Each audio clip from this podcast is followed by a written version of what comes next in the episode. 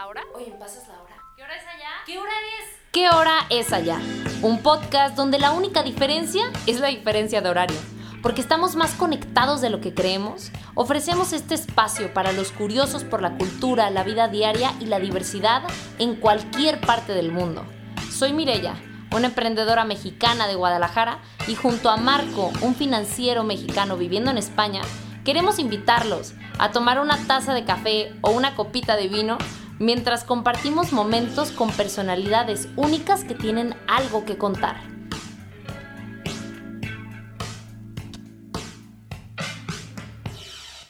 Hola, hola. Son las 2 de la tarde aquí en Guadalajara del día 16 de marzo de 2021. Y Marco y yo estamos súper emocionados por al fin darle eh, inicio a esta primera edición de nuestro podcast. Y ahora sí, una pregunta que me estaba muriendo por hacer. Marco, ¿qué hora es allá? Te contesto, son las 9 de la noche con un minuto, horario de Barcelona, Cataluña. Excelente, excelente. No, pues un tardecito, tardecito, pero qué bueno que Sí, nos sí. estás acompañando el día de hoy. Y bueno, ahora sí pasando al tema, queremos darle la bienvenida a nuestro primer invitado. Al- estamos somos afortunados de darte esta bienvenida, Roberto Prado, que es un venezolano que lleva dos años y medio viviendo en París. A Roberto lo invitamos el día de hoy justo para hablar de estas dudas que suelen venir a la hora de pensar en irnos de la ciudad en donde hemos vivido toda nuestra vida. Todas estas dudas de cómo va a ser el lugar, qué espero al irme, cómo es una persona cuando realmente pues cambia drásticamente la manera de convivir con las personas, cambia totalmente la cultura y todo este día a día pues es algo que no sabemos qué esperar o a veces lo que esperamos es algo totalmente diferente. Y bueno, ya sin más que decir y haciendo nuevamente esta excelente pregunta que tanto nos gusta, Roberto, dinos qué hora es allá. Vale, Mirellita, muchas gracias. Eh, bueno, actualmente son eh, las 9 y 2 minutos en la capital francesa. Yo me encuentro actualmente en París. Y bueno, es hora de ponerse los abrigos porque está haciendo frío, señor. No, pues sí, sí, sí nos imaginamos. eh, la verdad acá está haciendo calorcito, pero pues bueno. Y bueno, Roberto, y Marco también, ahí te invito a que juntos eh, vayamos platicando con Roberto acerca de toda esta experiencia. Este, Roberto, pues yo te escucho y queremos saber primero que nada cómo, cómo ha sido para ti. Ya llevas dos años y medio viviendo fuera de tu ciudad y fuera de Venezuela, con gente que es totalmente diferente tal vez a la que tú estabas acostumbrada. Entonces, ¿cómo fue el inicio? O sea, ¿cómo, fue desde el punto uno en el que te decidiste ir? ¿Qué esperabas y qué fue al final? Eh, bueno, principalmente la historia comienza un poco más atrás. Yo tengo cuatro años que me fui de Venezuela. Eh, en mi primera aventura fue con destino a Buenos Aires, Argentina, ciudad que me recibió con mucho cariño. Eh, los argentinos son súper lindos, la verdad que eh, tenía las expectativas súper altas sobre ese lugar y, y la verdad que superó mis expectativas. Luego de eso, eh, terminó siendo un giro completamente inesperado porque sin darme cuenta de un día a otro, pues terminé viviendo en París y la verdad que si me preguntas que si estaba entre mis planes, pues te digo que no, nunca, nunca, nunca pensé vivir en Francia, aprender a hablar francés y vivir en París, porque hay mucha gente que viene acá en Francia, pero que no se atreven a vivir en la capital, porque eh, digamos que, que es un poco más complicado, la verdad, pero no te voy a negar que vale muchísimo la pena. Yo quiero saber qué es lo que lleva a un venezolano a primero decidir emigrar a Buenos Aires y después cambiar totalmente de latitud y decir, me voy a ir a un lugar tan lejos, tan complicado, pero que nos llena de, muchas esperanzas, ¿no? Es decir, me voy del otro lado del charco y voy a experimentar una serie de situaciones y de cosas que no tengo ni idea, pero sé que puedo afrontarlos. ¿Qué, qué te llevó a todo esto? Pues principalmente el hecho de, de querer salir de mi zona de confort.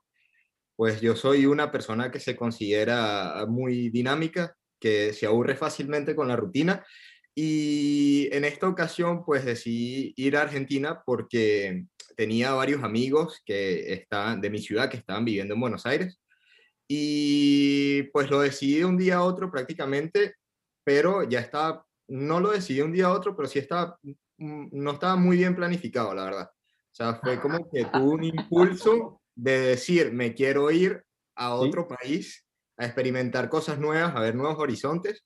Y pues simplemente terminé mi carrera en la universidad y, y me fui a vivir en Argentina. Al principio era temporal, pero bueno, la vida, la vida me dio un giro, como dije anteriormente, y pues ya tengo cuatro años fuera, fuera de mi casa. ¿Y cuál es ese momento del momento de quiebre? ¿No? De, decir, de ser un plan provisional, donde llegas, aterrizas, me imagino que en el aeropuerto Charles de Gaulle o en uno de estos aeropuertos que conocemos de París, y dices, me gusta, eh, me siento cómodo, me siento bienvenido, y esta puede llegar a ser mi casa por un tiempo mucho más largo del que yo pensaba. O tal vez al revés, o, o, tal vez fue pisar ese primer aeropuerto y decir, no manches, o sea, en verdad esto va a ser otra cosa, o sea, es, es otro mundo aquí. O sea, sí, ¿eso cómo fue? bueno, eh, principalmente cuando llegué por primera vez en Francia, eh, la verdad que fue un poquito complicado porque por el tema del idioma, sobre todo. Y también que llegué en medio del invierno del año 2018 y pues la verdad que fue un invierno, digamos, histórico acá porque incluso cayó nieve, cosa que no sucedía desde hace 10 años y pues el frío, las temperaturas eran eh, temperaturas de menos 14 grados, eh, que yo, yo, bueno, yo en lo personal vengo de... Sí, de tierras cálidas. De tierras cálidas, de ciudades costeras, y la verdad que no estaba para nada acostumbrado, no estaba nada preparado, y, y sobre todo lo del idioma, porque acá, pues tú, tú puedes hablar inglés, pero normalmente a los franceses no les gusta. Entonces prefieren que hables mal francés, pero que hables su lengua. Vale. Llegas en un momento que creo que es bastante complicado también eh, en Francia en general, ¿no? Creo que empezaron el año con inundaciones históricas del río Sena, ¿no? Sí. Con una situación económica complicada, ¿no? Y con una crisis que desemboca después en el tema de los chalecos amarillos, que seguramente lo has vivido completito de inicio hasta lo que ahorita vamos, ¿no? Tú que vienes de un país que, al igual que nosotros, que somos de México, eh, experimentamos muchísimas cosas que son súper complicadas día con día, ¿cómo es irte a otro lugar que tú piensas que, bueno, eh, lo que nos venden es que está, es tranquilísimo, que vamos a ir a un mundo desarrollado y que llegas y vienen cosas que son complicadas, ¿no? De, de, manejar, sobre todo cuando estás de alguna manera solo. Sí, eh, bueno, en este caso te podría decir que en algún momento pensé que los problemas me estaban persiguiendo, porque, como bien dijiste, cuando llegué pues estaba inundado el río Sena, luego los chalecos amarillos, luego hubo un paro de transporte que se paralizaron hasta los aviones. Entonces, nada, era todo un caos por todos lados. Sí. Y pues sí, fue un poco complicado, pero gracias a Dios eh, siempre he tenido muy buenas oportunidades acá desde que llegué. Entonces es como que una cosa buena tapa a la otra. Entonces así me manejo un poco, la verdad. Y al principio empezar, o sea, porque dices que también en cuestión de idioma, pues obviamente al principio sí fue como más complicado, ¿no? Como eh, empezar a aprender francés, empezar a darte a entender y todo esto, pero el hecho de convivir con personas que tal vez tienen personalidades muy diferentes a ti, eso, o sea, ya, ¿tú ya lo veías venir desde antes o hasta que llegaste dijiste, no manches, sí está, o sea, sí es muy diferente?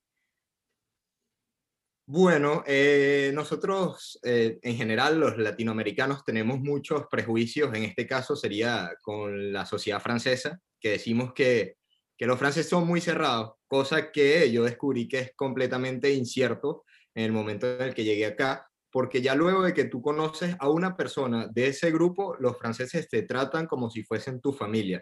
Ahora, cuando ellos no te conocen, pues sí, ciertamente son muy cerrados, pero, pero la verdad es que yo he encontrado mucha gente agradable en el camino y, pues estoy feliz de, de estar acá y, y, de sobre todo en este momento poder hablar su idioma porque eso me abrió muchísimas puertas en este país. Súper. Entonces sí estamos, ve, ve que, ve que, ve qué padre que estamos rompiendo estereotipos con esto, o sea que sí llegaste a, a, ver realmente pues cómo era la vida allá, ¿no? Y, y, adaptarte y ya vivir pues como tú, ¿no? Y por ejemplo ahorita en cuestión de círculo social, de que tú ahorita de quién te rodeas, o sea, cómo es tu vida diaria allá. Pues la verdad que mi vida en París es multicultural porque en mi trabajo me rodeo de personas de, de, todo, de todo el mundo, de toda Europa. En la universidad me rodeo también de personas de todo el mundo.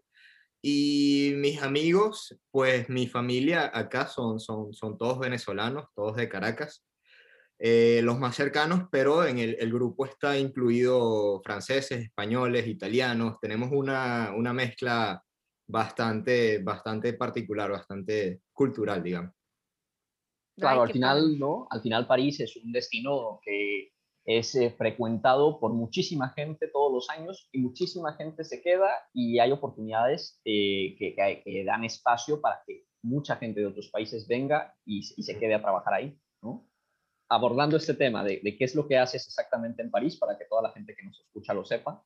Eh, ¿A qué te dedicas? Es un tema eso es un tema que de verdad me, me, causa mucho interés de conversarlo porque me gustaría motivar a las personas que escuchan este podcast uh, y que tienen miedo de salir de su zona de confort o de venir en un lugar donde, donde no se sienten cómodos, tal vez por el idioma, por la cultura, por las personas, porque muchas veces en la vida pues simplemente tienes que tomar la decisión y a veces no lo tienes que pensar mucho porque si no te da miedo, ¿ok? Y hablando con respecto a Francia, pues este es un país que le da muchísimas oportunidades a los extranjeros. Eh, yo, por ejemplo, bueno, llegué hace dos años y, y, desde que llegué estuve estudiando el francés para poder entrar a la universidad y pues ahora tengo la dicha de estar estudiando en la Universidad de París, que es una universidad pública donde normalmente en otros países, pues para los extranjeros es muy difícil entrar, es muy difícil acceder y pues acá en París eh, simplemente tienes que postular y, si eres bueno en lo que haces y, si sabes lo que quieres, pues simplemente vas a tener tu oportunidad ahí que te está esperando. Y, aparte que el país es muy generoso, como ya dije, con los extranjeros, pues con respecto al hecho de que eh, los trámites de, de, visa, por ejemplo, porque yo estoy acá con una visa de estudiante, eso es muy importante saberlo, los trámites de visa no son complicados, eh, tienes muchas ayudas por parte del Estado para pagar el arriendo, para pagar la universidad. Por ejemplo, si te quedas sin trabajo, el, el Estado te paga durante un año. Entonces, todo ese tipo de cosas son, son cositas pequeñas, pero que influyen mucho a la hora de, decidir dónde, dónde quieres estar y, y saber en qué país eh, te conviene más, en este caso. Y por ejemplo, en el momento en que tú decides o sea, que tomas la decisión de París, tú ya tenías más o menos un plan de que, ah, yo este, quiero entrar luego a la universidad, quiero la, la, la, o sea, primero esto, luego esto, ¿ya tenías como más o menos un plan o dijiste, vámonos y a ver qué pasa?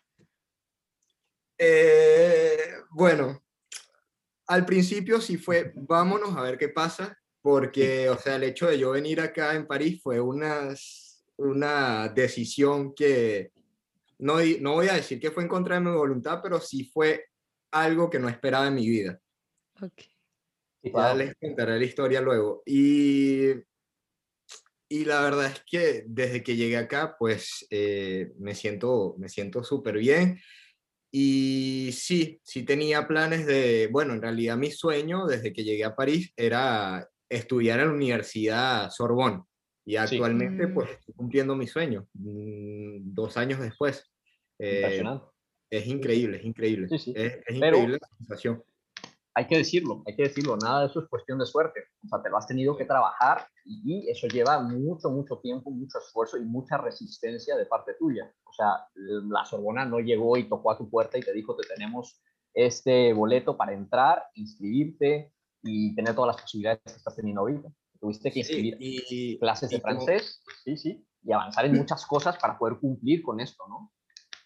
Completamente. Y, como dicen que la suerte está a favor de las personas que, que, se mueven y que accionan, pues yo en realidad postulé a varias universidades y la única que me dio una decisión favorable fue la universidad donde yo quería, donde yo quería estudiar. y eso, eso fue increíble, eso fue increíble. Recuerdo que ese día comencé a llorar de la alegría. No inventes. Mm. Yo creo que ahorita, bueno, ah, perdón, te interrumpo. Oh, bueno, de mientras que tomas agüita, este, que yo creo que ahorita, la verdad, ese, ese punto, o sea, porque la verdad piensas dos años, no, no se me hace tanto tiempo para lograr llegar a lo que tú llegaste. Y, y, pues siento que también ese es el miedo, ¿no? O sea, como que a la hora de, de quererte ir a otro país, dices, bueno, es que me voy y luego, ¿qué hago? O sea, como que en qué punto voy a lograr eso, voy a conseguir ese trabajo, voy a meterme a esa universidad y pues es paciencia, o sea, como que al final del día es trabajar y también decir, oye, es cuestión de tiempo también, no puedo llegar y ya decir, uy, ya, todo va a estar en charolita de plata, listo para mí. Exacto. Yo diría que lo primero, por ejemplo, al decidir emigrar o ir en otro país, pues sería tener mucha fuerza mental porque si bien es cierto que hay muchos altibajos en este proceso y pues lo, más conveniente es tener fuerza mental porque si no te derrumbas. O sea, también vamos a ser realistas y vamos a decir que no es fácil, pero que tampoco es imposible. O sea, siempre que, que lo quieras y luches por eso, pues simplemente se va a dar. Correcto. Yo, aquí, y bueno, ya se irán dando cuenta con las siguientes ediciones, Mireia y yo de pronto tenemos opiniones diferentes y las vamos a decir siempre. Yo creo que lo que tú dices que em, es un proceso que de pronto no es tan largo, yo estoy completamente en lo contrario, porque al final vas en un consecutivo de días que vas acumulando y en el tiempo, claro, dos años no es tanto si lo miras eh, relativamente, ¿no? Pero claro, los que llevamos cargando esto todos los días, estoy en la misma condición que, que Roberto, siendo extranjero en un país, ¿no? Que es como España, donde, claro, hay más nexos culturales y podemos estar más arraigados, pero en definitiva, cada día es un día que pasa y de pronto te das cuenta y tienes cuatro años viviendo en un lugar nuevo. Es, o sea, es difícil y, estos altibajos que llegan, eh, de pronto no estás eh, preparado para ello. Y tienes que estar con una plasticidad neuronal súper fuerte y estar muy entero y muy claro de qué es lo que quieres conseguir, porque en cualquier momento las cosas cambian y se te van de las manos. Totalmente. Y, por ejemplo, Roberto, en cuanto a tu trabajo, yo quiero que nos platiques también un poquito de que, en qué, qué iniciaste o qué, qué fue lo que, qué fue lo que, pues sí, o sea, qué es lo que estás haciendo ahorita de trabajo y también cómo fue que llegaste a eso. Eh, bueno, actualmente estoy en la búsqueda de empleo porque tengo, tengo que hacer unas prácticas con la universidad, entonces eh, me exigen hacer encontrar una empresa en mi área. Yo estoy estudiando relaciones internacionales, entonces me gustaría irme más como por la parte de, de lo, que, de lo que sería la diplomacia o, si no, me gustaría muchísimo todo lo que tiene que ver con el comercio internacional y, y bueno, eh, entre tiempo, para poder vivir y sobrevivir y disfrutar un poco, pues me ha tocado trabajar en la restauración. Y, eso es importante decirlo porque yo, yo nunca había trabajado en restauración y, pues es lo que me ha tocado trabajar desde, desde que estoy acá. Y la verdad es que he aprendido mucho porque, porque, o sea, toda experiencia laboral pues te deja un aprendizaje, digámoslo así pero ya estoy en un punto en el que, wow, ya, ya quiero cambiar de ambiente, ya, ya estoy deseando con ansias encontrar esa empresa, ese puesto que quiero y, y bueno, nada, luchando por eso todos los días, tratando de buscar tiempo para encontrar. Y, y ahí, de, dentro de esto, ¿qué, ¿qué, es lo que a ti usualmente te... O sea, ¿cuál, cuál es como un día normal de... tu vida. Ajá. Un día normal de mi vida. Sí. En este momento. Sí, y considerando, y considerando un día de este trabajo, ¿no? O sea, como que, ¿qué, qué es lo que pasa en un día? Ah, un día, un día normal de, de, mi empleo actual. Bueno, yo soy el encargado de un restaurante italiano, un, restaurante napolitano. Y pues mi día normal es estar con, al, al, tanto y dirigir el restaurante con respecto a los cocineros, los empleados de la sala, las personas que me ayudan y pues nada, estar ahí en atención al público. La verdad que eh, ese trabajo me ha servido mucho para, para lo que es el avance en el idioma, porque Claro. como estoy todo el día en contacto con el público, atendiendo a las personas, pues siempre te hacen preguntas que no sabes ni siquiera de dónde salen y, y- Ujú. y, pues tienes que estar preparado para ese tipo de situaciones. Claro. Qué padre. Tú solito Sí. estás poniendo el tema sobre la mesa. Solito. Quiero que nos digas la comida francesa. Hablando de los paradigmas. ¿Es tan no. buena como dicen que es? ¿Es tan gourmet como dicen que es? ¿Los franceses comen comida francesa todos los días? ¿Sí o no? Wow, la verdad que la vida a la francesa pues ha sido una de las mejores experiencias de mi vida. Yo estoy súper feliz desde que llegué acá. He probado ya creo que más de 150 tipos de quesos diferentes, Ay, Wow. no. vinos de todas las regiones y pues acá... El eh, sueño, el sueño. eh, la verdad, y, y- y, por ejemplo acá, bueno, como todo el mundo lo sabe, lo- todo lo que es panadería y pastelería, pues es un lujo tener una panadería debajo de tu casa y pues simplemente ir y, y comprarte uno de los postres más ricos del planeta Tierra. Eh, con respecto a la gastronomía, pues sí, la verdad que acá se come muy bien, los franceses están acostumbrados a comer muy saludable. De hecho, yo he adoptado varios de, estas costumbres. Por ejemplo, yo antes comía muchas frituras, ahora no como, o sea, no utilizo aceite prácticamente en mi vida. Acá, acá es muy raro las personas que comen eh, eh, eh, comidas preparadas con, con aceite y sobre todo el consumo de la carne no es muy común acá los franceses acostumbran a comer muchos vegetales. De hecho, simplemente pueden ingerir proteína animal una vez por día. O sea, es como que ya es como una costumbre y también es como un hábito eh, para, para proteger, bueno, la vida silvestre, los animales, la contaminación y, y todo lo que tiene que ver con eso.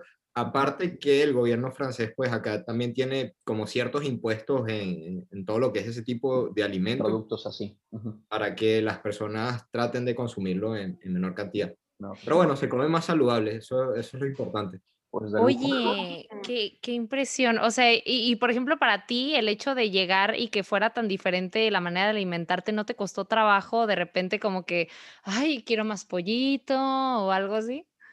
Mira, eh, si te soy sincero, lo que más me acostumbró fue eh, a no desayunar salado en la mañana. Porque nosotros tenemos la costumbre de comernos, bueno, un desayuno americano, unos huevos revueltos con, con tocineta y, y- y pan. Y Bien servidito. Bien servidos, bien ricos y, Claro. y bien alimenticios. Sí, sí, Pero acá, pesadito. bueno. Acá es muy raro las personas que desayunan salado y, y- normalmente lo que, lo que toman es un café y un croissant, un croissant o, o simplemente, no sé, una galleta o, o un pan con, con mermelada. Siempre se desayuna dulce, claro, es cultura de acá. Claro. pero- Claro. Y, y volvemos sí. a lo mismo, volvemos a lo mismo que tú dijiste, es un lujo tener una panadería, una bollería, ¿no? Cerca de la casa, ladito. bajas y en el camino al trabajo, porque hay que decirlo, la gente también en Europa y en otros lugares se transportan más en transporte público, ¿no? Van más en metro, en bus, algunos tienen claro coche propio, pero bueno, la gran mayoría de la gente está tratando de emigrar hacia el transporte colectivo. Entonces, claro, tener un, un- un pan, ¿no? un, eh, croissant eh, y un café de camino al trabajo es lo más normal, lo más común. Completamente. Wow. Oye, yo quiero saber, hay una frase que tenemos en México, no sé si la conozcan en Venezuela, que es, cuando algo es muy caro, dicen que es carísimo de París. ¿París es tan caro como dicen o es un paradigma que tenemos que romper hoy? Wow, ah, esto lamento decirlo porque va a desmotivar a todas las personas que quieran venir a esta ciudad, pero efectivamente sí, París es de las ciudades más caras del mundo. De hecho, creo que es la más cara a la que yo he ido. Eh, Sí, el metro cuadrado es, eh, para alquilar un departamento en París es carísimo y todo, la vida, eh, el celular, el teléfono, el internet, todo, todo. El todo. agua, la luz, ¿no? El agua, el agua, sí, el agua, bueno, por ejemplo, yo acá en mi casa, sí, la electricidad es carísima, la electricidad es carísima, eso es innegable, el agua no la pago, se paga, la paga el condominio, pero, por ejemplo, en la vida real, yo hago comparaciones con España, que he ido ya muchas veces, y, y la verdad que sí es la mitad del precio de todo, absolutamente todo acá. Eh, perdón, es la mitad del precio en España de, de todo lo que, lo que consumimos acá. O sea, Eh, sí. dichoso Marco. Bueno, bueno, pero también te quiero decir otra cosa. No sé, ahora es la pregunta que iba a hacer. Un salario promedio en, en París, que seguro es muy distinto si hablamos de Niza o de Lyon o de otros Ujú. lados. Un salario medio de París da para pagar todas las cosas que se tienen que pagar viviendo en un promedio también. Pues sí, precisamente por eso eh, mencioné las ayudas que, que proporciona el gobierno, porque cuando yo llegué acá yo tenía mi visa de estudiante y la visa de estudiante solamente te permite trabajar la mitad de la jornada. Entonces eso quiere decir que ganas solamente la mitad del sueldo, la mitad Sí. del salario. Y viviendo en una ciudad tan cara, pues es, es bastante complicado vivir con 600 euros al mes, que era lo que yo ganaba en ese momento. Eso ni siquiera es lo que vale el alquiler de, de- de mi departamento. Entonces, Sí. eh, la verdad que era bastante difícil. Eh, por suerte estaban las ayudas del gobierno, que, que cuando tienes un salario de estudiante, pues eh, ellos te ayudan a pagar lo que es el alquiler, a- te- te- te- tienen muchas ayudas con respecto a eso. Y, y pues un salario normal acá ronda entre los 1.200 y 1.400 euros, que es lo que gana, es lo mínimo que puedes ganar, Lo es mínimo. el salario mínimo en este caso. Para Pero convertirlo, perdón que te interrumpa, para convertirlo a pesos mexicanos estamos hablando de alrededor de 24 mil a 30 mil pesos mexicanos. Y eso es un salario promedio por tiempo Mínimo. completo. Ajá, eso es mínimo. un salario, sí, eso es un salario promedio. Son muy pocas las personas que ganan ese salario. La verdad que eh, la mayoría de las personas ganan más. Ok. Pero, pero sí, es el salario, el salario promedio, entre 1.200 y 1.400 euros. ¿Y Y- cómo, sí, perdón. Sí, No, no, te escucho. Disculpa. ¿Cómo, cómo viven lo- lo- las, las personas de nuestra edad? ¿Viven eh, eh, eh, eh, compartiendo un piso? Eh, ¿Viven solos? ¿Cómo es la vida a nuestra edad, digamos, en un estándar de vivienda y de calidad de vida? Como que, que es lo más común, pues. Ok, bueno, eh, si te quieres ahorrar un dinerito, lo que puedes hacer es alquilar un depa con un amigo y compartir los gastos.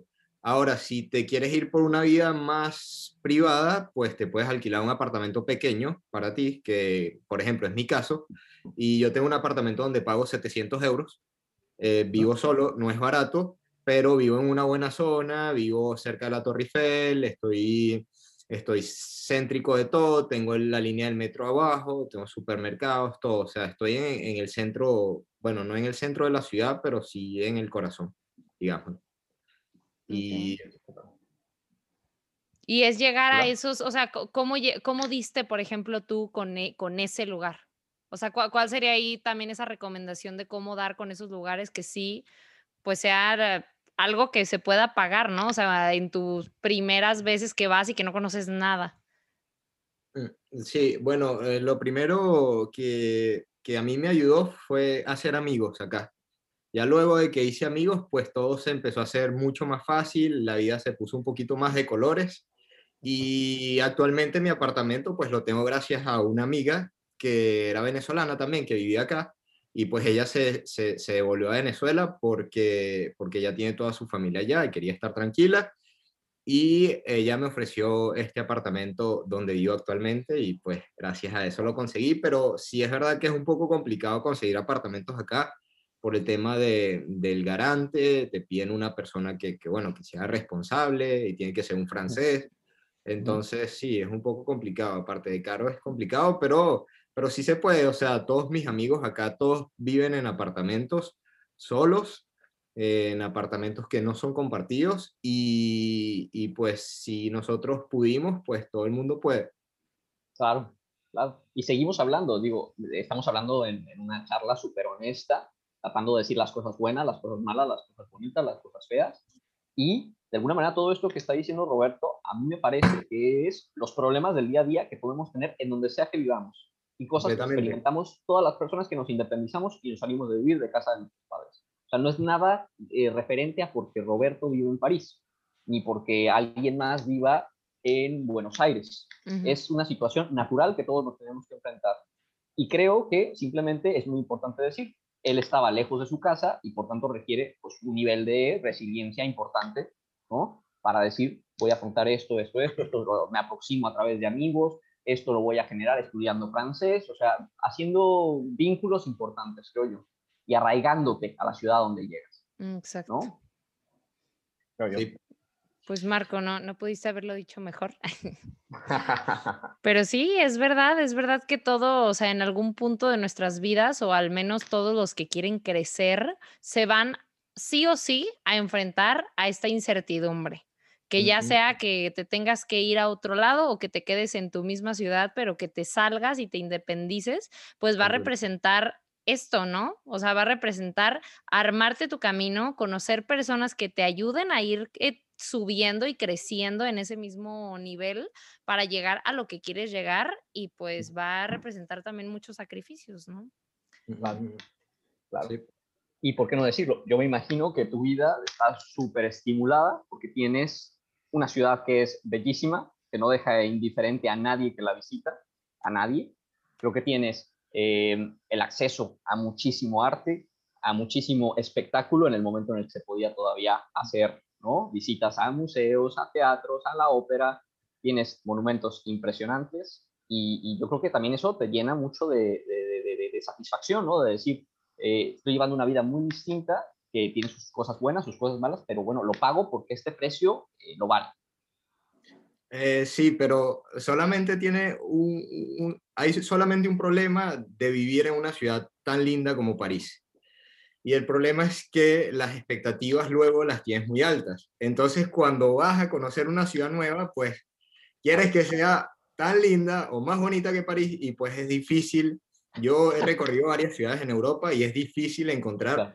Una ciudad que sea tan linda o que se le compare a París. Obviamente, Ya. no vamos a comparar ciudades normales con capitales, eh, Claro. pero, pero sí. eh, Claro. Tu, tu nivel de estándar, ¿no? El nivel de merecimiento o lo que estás acostumbrado a ver cambió. diario, sube, sube. completamente, Claro, claro, es un hecho. completamente. Pero qué padre, o sea, qué, qué padre que lograste, o sea, qué dichosa es la persona que piensa así del lugar en el que vive. O sea, al final del día tienes ese estándar altísimo, pero vives ahí.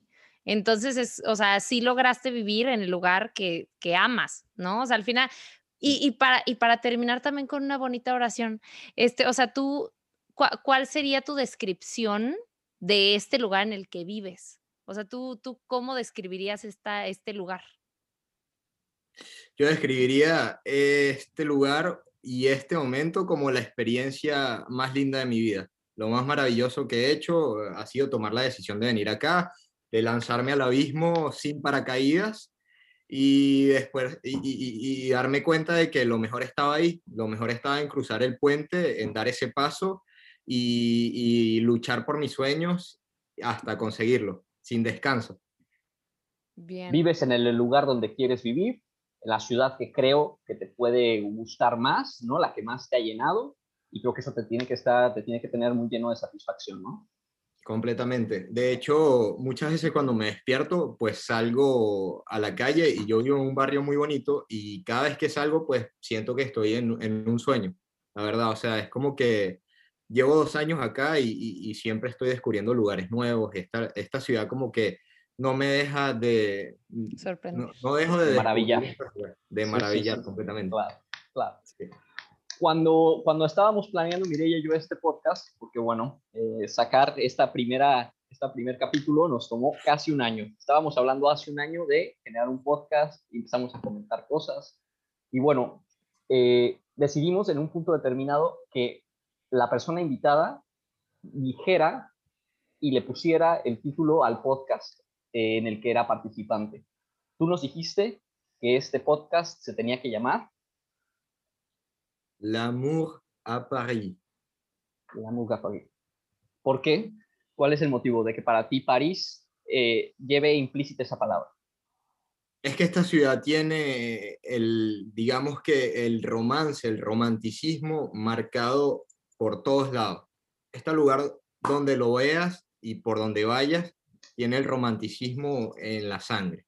Entonces, nada, pienso que es la ciudad del amor, efectivamente. Muy bien. Pues esperemos que si no somos nosotros, alguien más vaya pronto para que también lo vivan con su propio ser y que lo vean con sus propios ojos. Y, y, pues muchas gracias, Roberto. La verdad nos encantó, ya sabes que nos encanta mucho platicar contigo y que nos hayas dado el día de hoy también para podernos sentar a este, tomar ya sea nuestras tacitas de café. Marco ahí tiene un cafecito. Estoy tomando mate. ¿Ah, Roberto sí? está tomando mate, yo yo tengo agüita. Sí, sí. Y- Este, y creo, creo, yo te agradezco también personalmente, ya te lo había dicho, porque nos estás dando la patadita de, de la inauguración en este podcast, que esperemos que nos vaya bastante bien.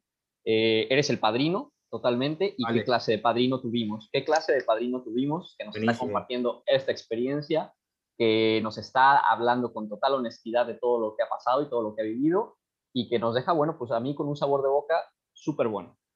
Sí, la verdad es que sí. Espero que acá en adelante solo sea una lluvia de éxitos para, para este proyecto que están comenzando. Gracias, Roberto. Muchas gracias, Roberto. Te deseamos muchísimo éxito en todo lo que viene y eh, estamos en contacto porque, bueno, estamos seguros que pronto vamos a tener muy buenas noticias de todo lo que, lo que se viene en tu camino. Vale, muchas gracias. Gracias. Gracias por la invitación. Para mí es un No, placer. Siempre invitadísimo. Siempre invitadísimo porque nunca se sabe si podemos hacer una segunda invitación a, a un- a un- uno de nuestros participantes para hablar de otros temas. después. Exacto. Claro que sí.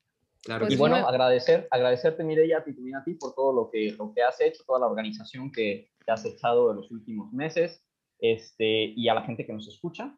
Eh, pues nada, pronto vamos a tener otro, otra edición más. Esperen el una siguiente. invitada o invitado diferente en otro lugar del mundo y para contarnos otras experiencias y otra forma de ver las cosas en su vida.